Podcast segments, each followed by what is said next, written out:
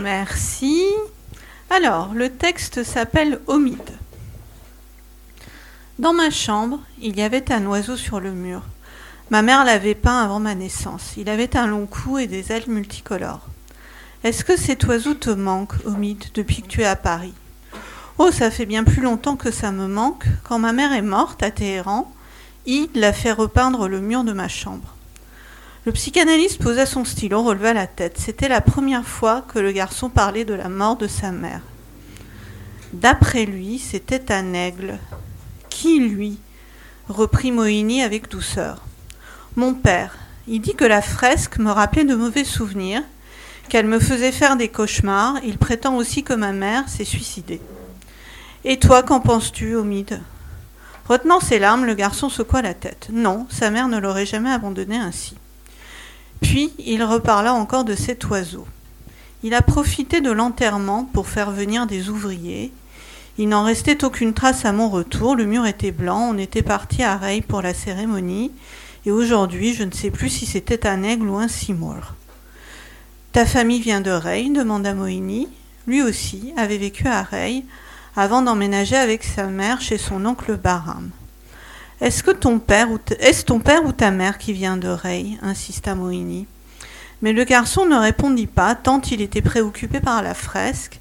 Sa mère s'était-elle inspirée de l'oiseau mythologique qui protégeait Zal, le prince albinos rejeté par son père? Il avait en tout cas des ailes gigantesques et se trouvait sur une montagne décorée de griotiers. Des circonstances qu'il avait amenées à Paris, Omid ne dit mot durant la séance. Seul l'oiseau et la mémoire malmenée de sa mère le préoccupait, ainsi que ces cris mystérieux qu'il entendait autrefois dans le noir. J'ai vécu moi aussi à Téhéran, intervint Moïni. La ville est bruyante, y compris la nuit. Les cris ne venaient pas de la rue. Ils venaient d'où alors? Je ne sais pas. Ça venait ni, ni de la rue, ni de la maison. Je ne comprends pas ce que c'était, et pourtant je n'arrête pas d'y repenser aujourd'hui. As-tu interrogé ton père à ce sujet? En réponse, l'enfant se contenta de le fixer. Crois-tu que je peux interpeller de la sorte celui que tous appellent Ostod Abadi? Penses-tu vraiment qu'il va me répondre? Pourrais-je rencontrer le père Domine demanda Moïni à la babysitter philippine qui attendait dans la pièce d'à côté. Mais celle-ci demeura muette. Can I meet the boy's father? Euh, Ce n'est pas facile, répondit-elle dans un, dans un français impeccable. Monsieur Abadi est à Téhéran il a beaucoup de travail, il n'a pas prévu de se déplacer dans les semaines qui viennent. Il est âgé, vous comprenez J'ai absolument besoin de le rencontrer dans le cadre de la thérapie de son fils. C'est très important. Nous en sommes déjà à la deuxième séance et j'ai besoin de parler à un adulte. Mais Omid progresse, n'est-ce pas Je le trouve beaucoup plus souriant, plus détendu depuis qu'il vous a vu la semaine dernière. Il faut que je parle à son père, mademoiselle, mademoiselle. Je m'appelle Elsa. Merci Elsa de lui transmettre ma demande, insista le psychanalyste avant de regagner son cabinet. Là, il se plongea dans les documents de l'ambassade d'Iran. Il devait renouveler son passeport afin de rendre visite à son oncle Bahram à Téhéran. Sa femme le disait très malade, mais pouvait-il laisser humide pendant deux semaines? Si l'enfant était déjà plus détendu, plus souriant, c'est que leur travail lui faisait du bien. Moïnet repensa à la petite pigueule de Winnicott, ce qu'elle avait toujours interrogé. La petite fille allait mieux, assurément, à la fin de chaque séance, mais ses symptômes revenaient dès qu'elle retrouvait ses parents. Omid, en tout cas, exprima ouvertement sa révolte lors de leur prochain rendez-vous. A-t-il le droit de faire ça? A-t-il le droit d'enlever ses photos des murs, des étagères, de m'empêcher de parler d'elle, de m'interdire de l'aimer?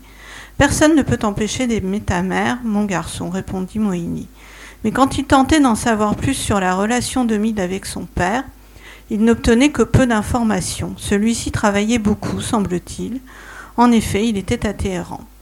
Et ce n'est qu'au bout de, la quatrième séance qu'Omid parla de sa collection de timbres. J'en avais plein, de partout. Il n'a pas voulu que je continue. Il, ton père? Oui, il a confisqué l'album. Perte de temps, disait-il. Comment as-tu réagi?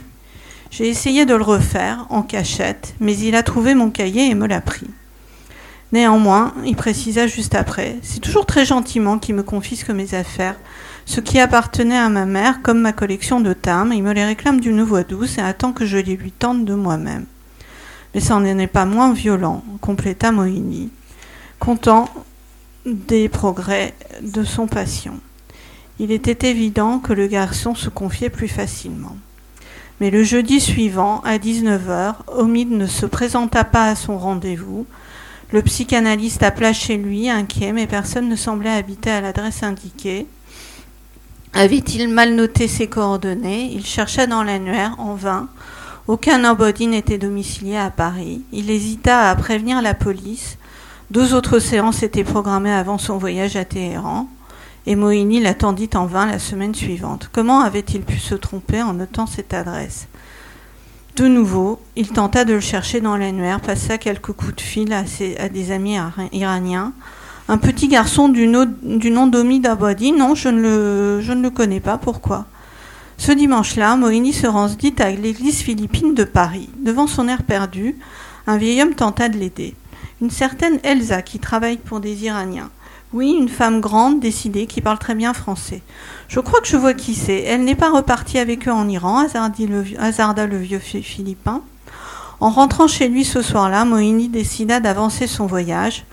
Sa tante Goli serait contente, elle insistait tant pour qu'il vienne, mais sur le chemin de Roissy, puis dans l'avion d'Iraner, il n'eut de cesse de repenser au récit de l'enfant. Le père d'Omid était-il responsable de la mort de sa femme? Mais celle-ci devait bien avoir une famille, des amis, des voisins. Si sa mort était suspecte, la police iranienne aurait mené une enquête, à moins que cet Orbadine ait le bras long et des soutiens au sein du régime.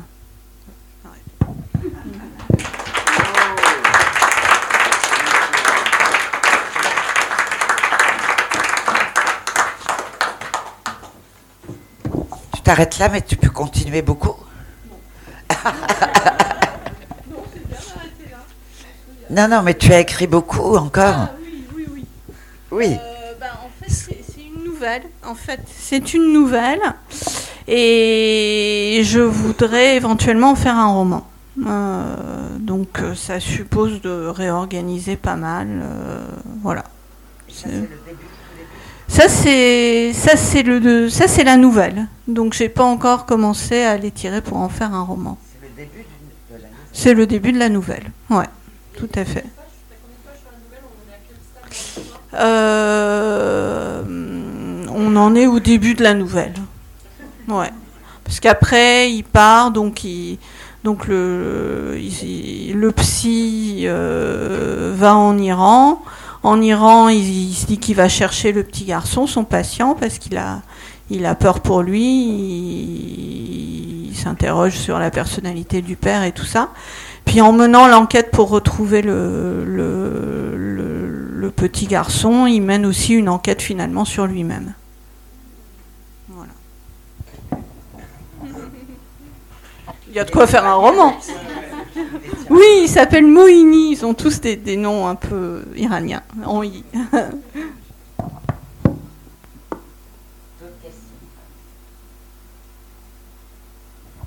Non, pas de questions. comment on passe une nouvelle à. Comment on passe une nouvelle à un roman? Ah bah voilà la difficulté. Je sais pas. Je sais pas si je vais y arriver. Je sais pas si c'est possible. Je pense qu'il y a. Ouais.